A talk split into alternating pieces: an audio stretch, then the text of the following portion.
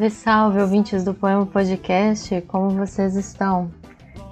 Voltamos com tudo nesse mês de outubro para celebrarmos a poesia do grande Ferreira Goulart, um dos grandes poetas brasileiros da segunda metade do século XX, além de importante leitor e crítico de arte. Ferreira Goulart é a assinatura de José Ribamar Ferreira. Ele optou por esse pseudônimo em homenagem à mãe, Alzira Goulart. Nascido em São Luís do Maranhão em 1930, Goulart cultivou uma poesia engajada nos anos 1970 e envolveu-se com os Centros Populares de Cultura, CPCs, e com o Partido Comunista Brasileiro. Perseguido pela ditadura militar, Goulart se exilou na União Soviética, no Chile e na Argentina. Foi em Buenos Aires, em 1975, que Goulart escreveu o Poema Sujo, tema de nosso papo.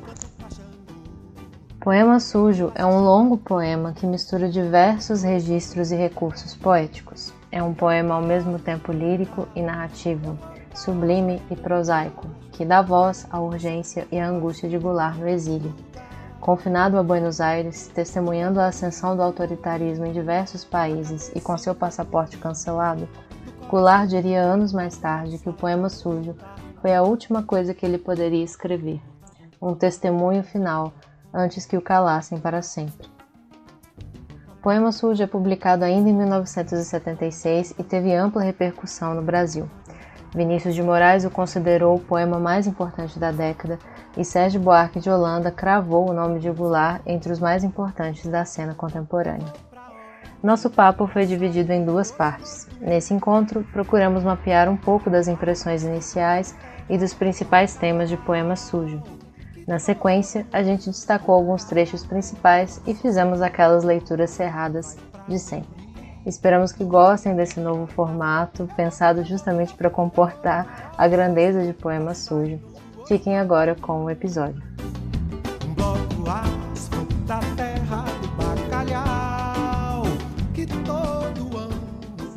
Olá, amigos, tudo bem com vocês? Boa noite, Franklin.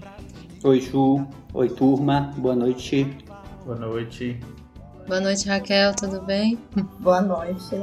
E aí, Facó? E aí, Júlia? Olá, ouvintes. Estamos de volta para os episódios coletivos. Boa noite. Boa noite. E Kleber? Beijo, boa noite. Boa noite todo mundo. Boa noite quem está nos ouvindo. Estávamos com saudade, né, de fazer esses Sim. episódios coletivos. Grande dia. Grande dia, Júlia de volta. e Tava com saudade. É. Exatamente, em todos os sentidos. em todos os sentidos. O monumental poema sujo do Ferreira Goulart. É, e aí, pessoal, é, vocês querem comentar um pouquinho como foi é, ler esse poema, né? Que é tão diferente do que a gente costuma ler no podcast. No poema a gente tradicionalmente prioriza poemas curtos ou médios, né, para conseguirmos fazer uma leitura mais exaustiva, mas o poema sujo desafia, né, essa fronteira da leitura cerrada. Como foram as suas impressões e contatos com esse poema? Uh, nossa, eu gostei muito de ler o poema sujo agora. Eu lembro que esse foi um poema que eu li faz muitos anos, assim, quando eu estava no começo da faculdade. Aqueles poemas que alguém te dá e te faz esse grande favor na sua vida, que é te dar esse poema, né? Tipo, Aí foi um amigo meu, assim, ele falou só, cara, lê isso aqui, vai. Depois você me agradece.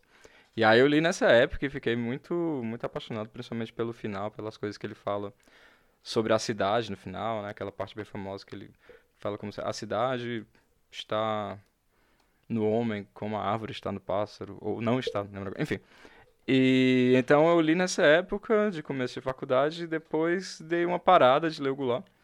E só fui ler agora, de novo, eu peguei para reler e foi assim muito muito revigorante a leitura dele, muito refrescante assim para as coisas que eu estava lendo, assim, eu gostei muito. Deu foi uma, uma, uma experiência bem diferente, até porque poucos poemas hoje em dia também têm essa extensão, né? Então, em todos os sentidos, eu achei uma coisa que me revigorou um pouco. Estou empolgado para falar sobre. Ah, que massa. É, é um poema que eu não sei o facó, mas não dá para ler numa lufada só. Né? De vez em quando você tem que dar uma parada e porque ele é desafiador, de certa forma também. Então, assim, é, eu me lembro que quem me apresentou falou, pô, cara, eu vou te, dar um, vou te apresentar um poema pornográfico pra caramba. Aí no início, obviamente, né, que o poema tem algumas entradas bem, bem legais. e depois o poema ele te leva, assim, para horizontes, né, de, da própria entrada na vida, da própria entrada sobre reflexões, que são muito bonitas, né? e que ao mesmo tempo exige um cuidado de leitura, sabe? Não é um poema que você vence num dia. Eu acho que tem esse desafio também, sabe? E, e ele te pega, assim, às vezes, em, em momentos em que você está pronto para fazer a reflexão e em outros momentos que você não está né, esperando aquele tipo de reflexão. Então, assim, é um reviravolta, né? Ele te revira. É um poema muito interessante. Nesse sentido, é revigorante, sim, como o Foucault disse, né? porque ele faz a gente pensar, obviamente, nas, nas possibilidades de experimentação que o próprio poesia tem. Então, é, no caso, como eu mencionei na nossa reunião anterior, eu conheci o Goulart mesmo como um concretista, né? Então, eu acho que o meu contato, na verdade, com o poema sujo só veio quando eu comecei a, a ingressar na área de literatura mesmo, mais especificamente no doutorado, e foi completamente por acaso, assim, pouco antes dele morrer. Porque eu conheci, né, esse Goulart é, que era ligado, ou pelo menos dentro do, do, do formato escolar, quiseram vincular ele a essa escola, né? E sempre vi o Goulart assim como, como uma figura que estava em documentários que eu assistia assim para falar ou do tropicalismo, ou do Chico Buarque, ou do Vinícius, eu acho. acho que do, no documentário do Vinícius ele aparece. E quando eu li em 2016, assim, na verdade eu não li, eu ouvi o Goulart falar naquele vídeo que tem no YouTube do IMS e fiquei completamente desnorteada, assim. Nunca tinha sentido um impacto tão grande, assim. É um, um poema que eu considero muito importante, muito inspirador, assim. E lendo, né, agora, por completo, né, sem a voz do Goulart, mas percebendo as palavras mesmo, eu acho que me marca muito o, o, os fragmentos do Nordeste, da origem dele, que estão muito presentes ali, né? Então, acho que o Nordeste, mais do que Buenos Aires, que, né, que ele fala que escreveu lá, me, me traz é, um impacto maior nessa leitura, sabe? Ah, interessante, Raquel, falar é, de São Luís do Maranhão, do Nordeste, né? Porque é isso, né? Um, um poema escrito em Buenos Aires, mas que tem é, uma memória muito fortemente ligada a, São Luís, ao Nordeste. Né? É, são tantas lembranças evocadas e eu acho que na esteira dessas lembranças é, muitas histórias, né? Mas a gente vai falar mais sobre o poema mais tarde. É, eu comecei a, a, a, ter contato com a obra do Goulart pra, lá para 2010, 2011 eu lembro de uma entrevista é, de um programa da TV Brasil, que eu não sei se ainda está no ar, provavelmente não está no ar, chama, chamava Sangue Latino, e era feito pelo Eric Nepomuceno.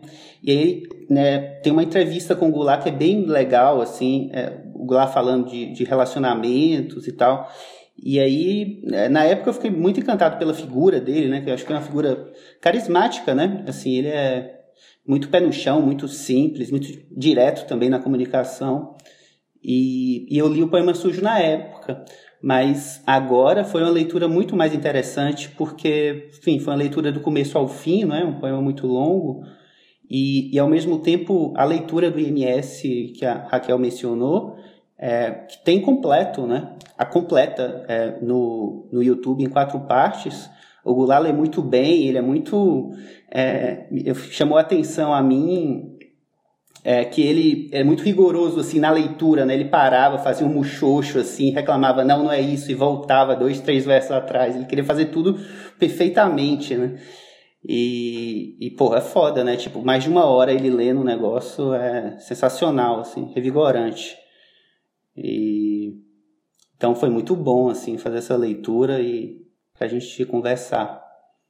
E só um acréscimo também que me chama a atenção essa função quase política, né, que, que ele assume enquanto poeta ao escrever esse livro, que ele fala da perseguição política, né, da década de 70. Sim, sim. O fato de ser uma situação de exílio também e, e você usar o, o, o poema que ele fala, né, como um testemunho mesmo, mas como um registro de si, né, um registro do seu corpo, um registro que eu acho que poucos conseguem fazer, assim, eu vejo muita luz nesse poema, porque é quase como se fosse a extensão, né, a extensão do, do poeta e a extensão política mesmo, né, ele é muito bem marcado nesse sentido.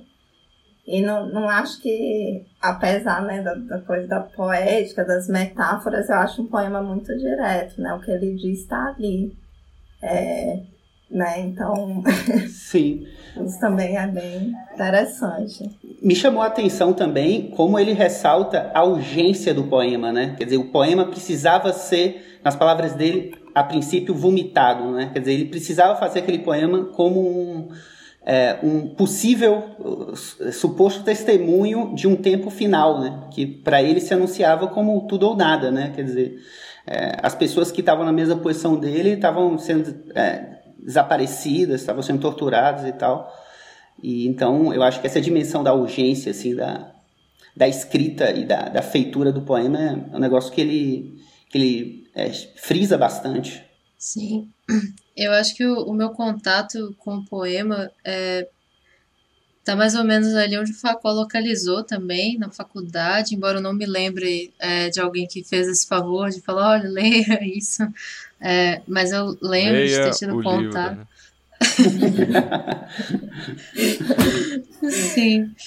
É, mas eu, é, enfim, acho que tive impressões semelhantes às de vocês. É, e acho que talvez nessa época eu tenha feito uma leitura mais ingênua. E hoje eu acho que depois de uma formação mais extensa em letras, eu é, consigo compreender um pouco os movimentos de afinidade, distanciamento com as referências literárias, é, percebo influência, acho que de outras vozes estrangeiras também, mas não me sinto mais é, imune ao impacto, né, do poema. O Kleber falou num poema que te revira, né, e eu também senti isso nessa nesse vídeo, né, que Franklin e Raquel destacaram bastante. É, Goulart faz uma leitura extraordinária do poema sujo, extremamente vigorosa, e para mim foi fundamental para conseguir acompanhar. Também comentei isso né, nas conversas de bastidores, que é, é um poema que a, a, leitura ali sozinha pode ser um embate, né? Você às vezes acha que pode ficar para trás, o poema te atropela.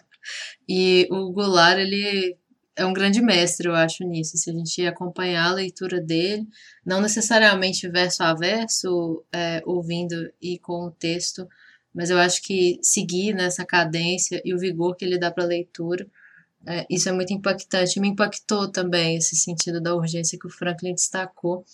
É, eu anotei aqui o que ele disse, né? É, eu escrevi poema sujo como a última coisa que eu poderia escrever. É, ele destaca. E é muita coisa, né? É, ele destaca, né, Sim. né, que ele está na Argentina, no, em 75, no uhum. Chile era ditadura, no Uruguai era ditadura, na Bolívia, no Brasil, quer dizer, ele estava cercado de ditaduras, sem o passaporte, né, sem a possibilidade de utilizar o passaporte. Então, é absolutamente compreensível essa, é, essa sensação, uhum. né, de, porra, tá chegando a minha hora. Isso. E tem aquela, eu acho que tem uma leitura de isolamento, exílio e de solidão também, sabe assim? O texto em alguns momentos me diz muito sobre solidão também, apesar de dizer sobre cidade, sabe? Apesar de me dizer sobre exílio, apesar de dizer sobre isolamento, né, de afastamento, em alguns momentos eu percebo assim uma certa, né, um certo olhar, às vezes, para esse movimento mesmo de se encontrar só, né? Eu acho isso muito bonito dentro do movimento estético, sabe? Inclusive, eu escolhi alguns trechos que a gente pode discutir, né, depois sobre essa questão, mas eu acho que há, há uma junção entre exílio e solidão muito importante, né? Nessa, nessa construção desse texto, como o Frank bem disse, né? Dessa urgência que vai tecendo coisas, né? Porque não deixa de ser um, um real sendo tecido, né? Não deixa de ser também uma experiência com o estético. Né? Eu acho que a gente está aí nesse encontro né? do estético, do extra literário com o literário, né?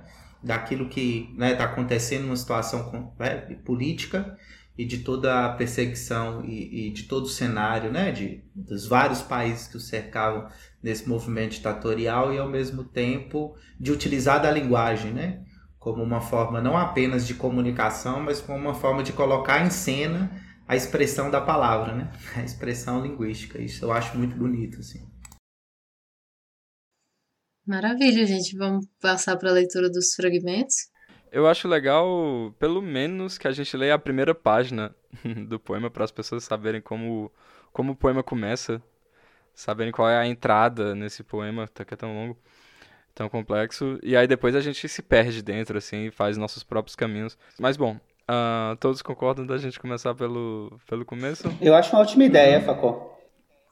Tá, então e depois vai. desorganiza. E depois desorganiza, é. Sim.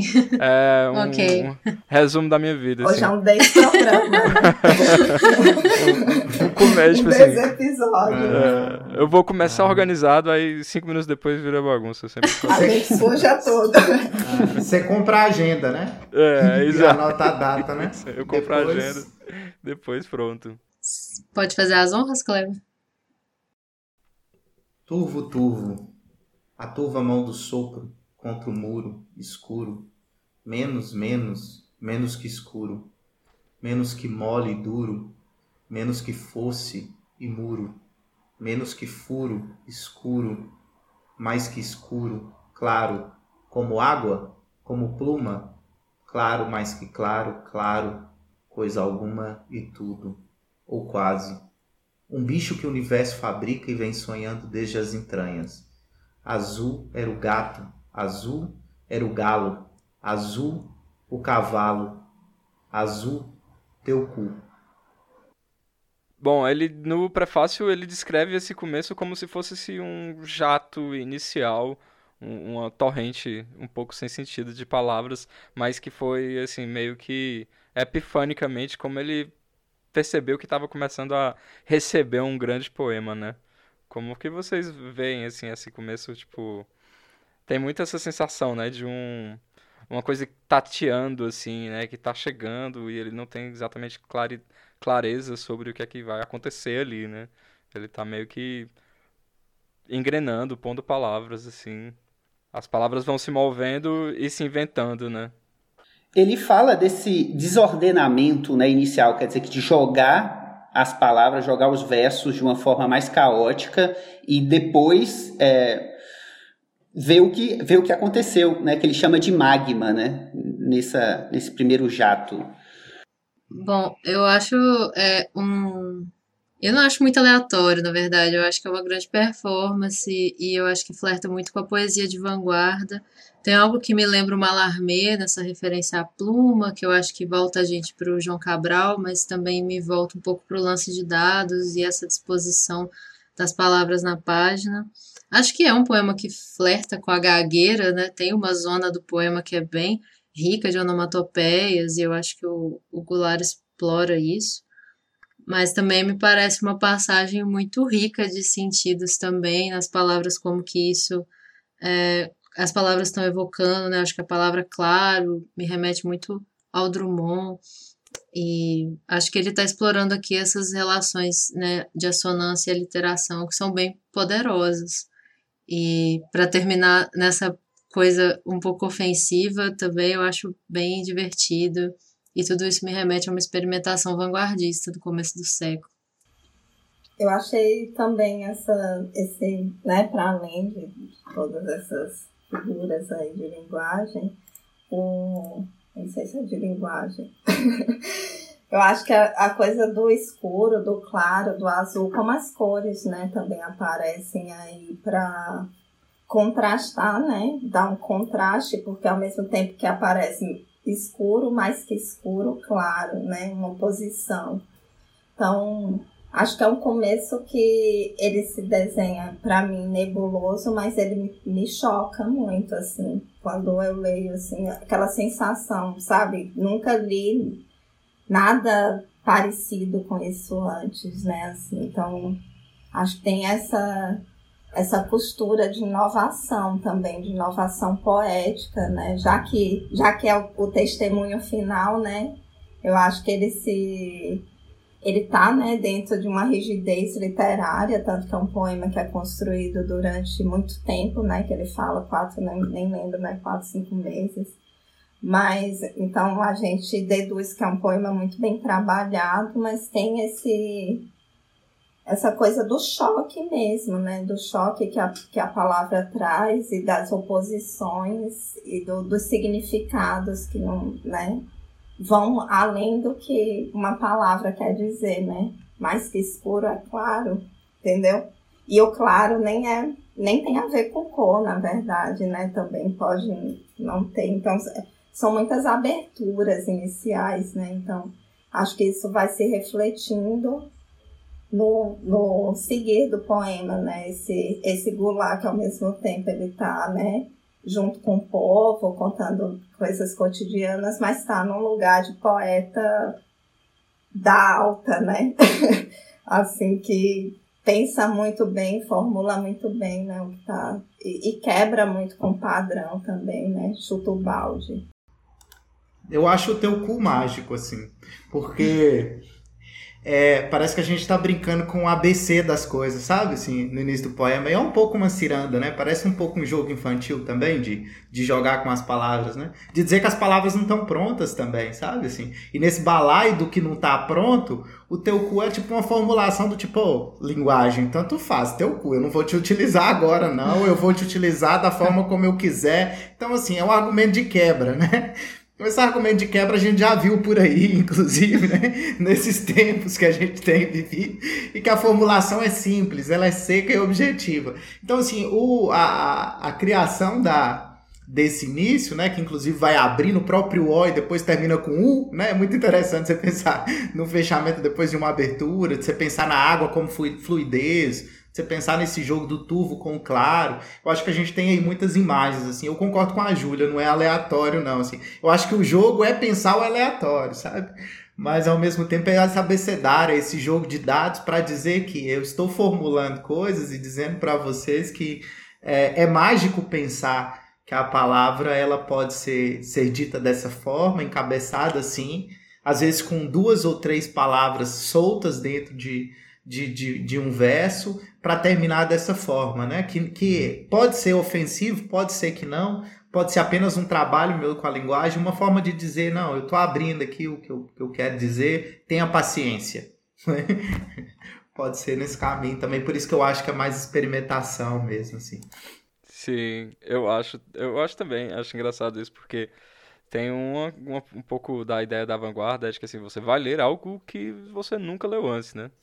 Isso aqui é o novo. E ele brinca, eu acho, um pouco com isso, né? Assim, ele é, então vamos escrever um negócio que nunca ninguém leu aqui. Azul teu cu. Eu acho que o, e tal, o cavalo, acho que o bicho brinca um pouco com essas, com essas expectativas também. E realmente escreve várias coisas que jamais foram escritas antes nesse poema aqui, né? Essa é só uma delas. Sim, porque é, é um, é um fragmento que está desafiando muito os limites da semântica, assim, mas em termos do, da conexão da forma das palavras, né, dos significantes, é bem sofisticado, tem um ritmo muito sedutor, inclusive, né? Sim. E acho que convida a gente a curtir um pouco, né? Assim, e acho que não tá preocupado em depreender um sentido exatamente, eu acho. Sim, é, concordo. É como eu respondo essa primeira página, eu acho. É, e ao mesmo tempo. Desculpa, pode falar, Franklin. Pode falar, Facó. Ah, tá. Eu ia só dizer também que, ao mesmo tempo, o nome do livro é Poema Sujo, né? Então, é, acho que tem, tem tudo a ver. É, antecipa o que você vai encontrar no poema como se fosse.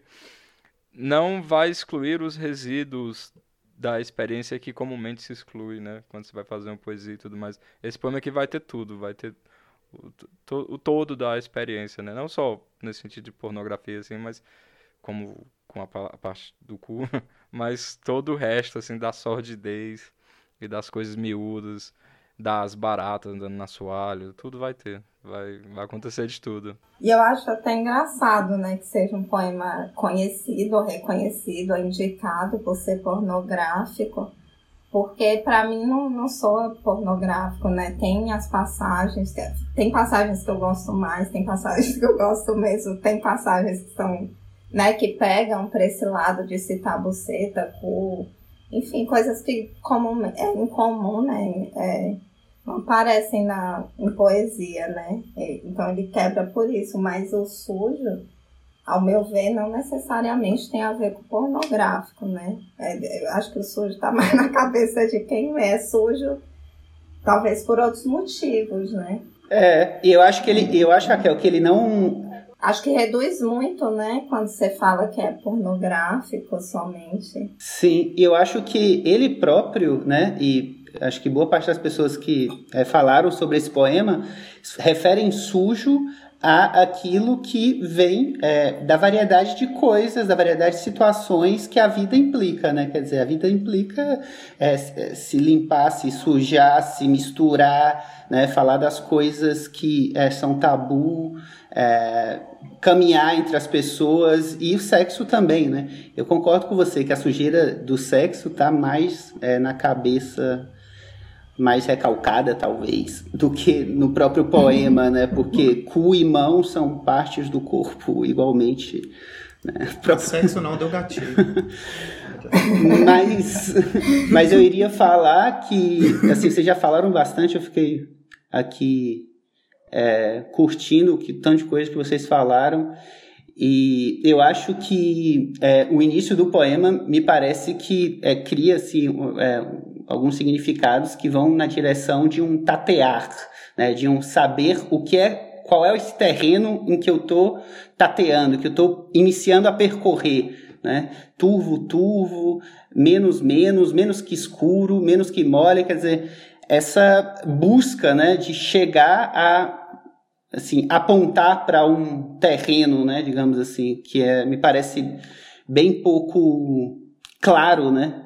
E ao mesmo tempo tem, né, turvo, turvo, duas palavras, duas, é, a mesma palavra encadeada duas vezes, e logo abaixo tem claro, claro, né, mais que claro. Quer dizer, é, são palavras que têm um, um, significados que são é, opostos em um certo ponto, né, e que é, encontram essa mesma construção no, no mesmo início.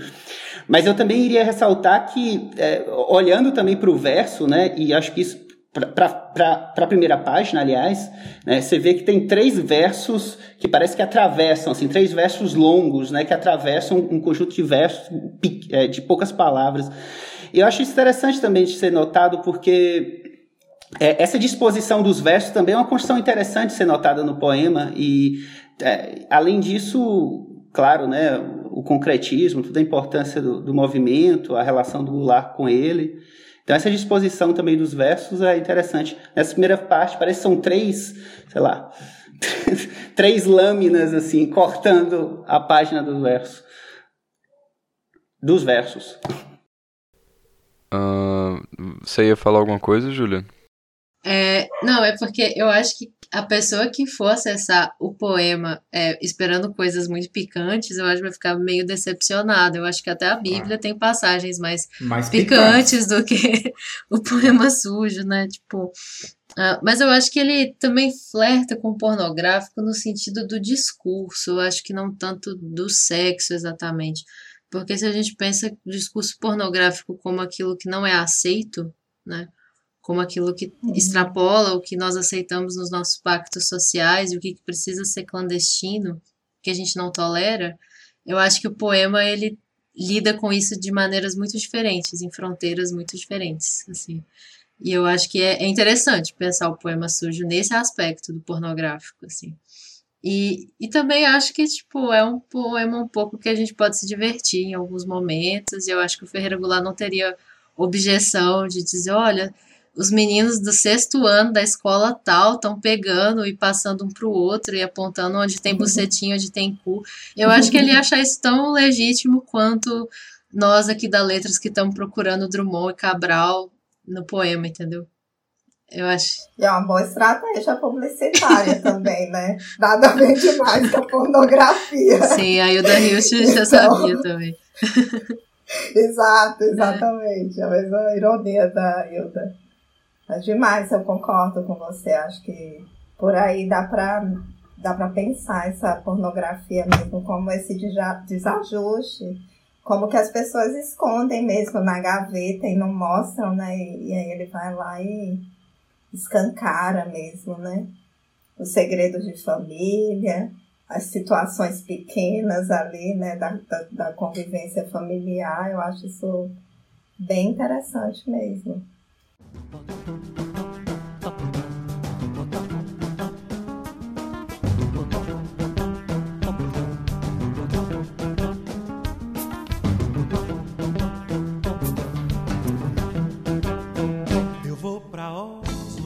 Muito obrigada a todos vocês que nos ouviram até aqui, que chegaram até aqui conosco. Lembrando que a gente já tem a segunda parte disponível do, da conversa sobre o Goulart, então você pode ir direto para lá ou aguardar para mais tarde e continuar acompanhando a gente nas redes sociais. No Instagram e no Facebook somos Poema Podcast. Um abraço grande e até a próxima.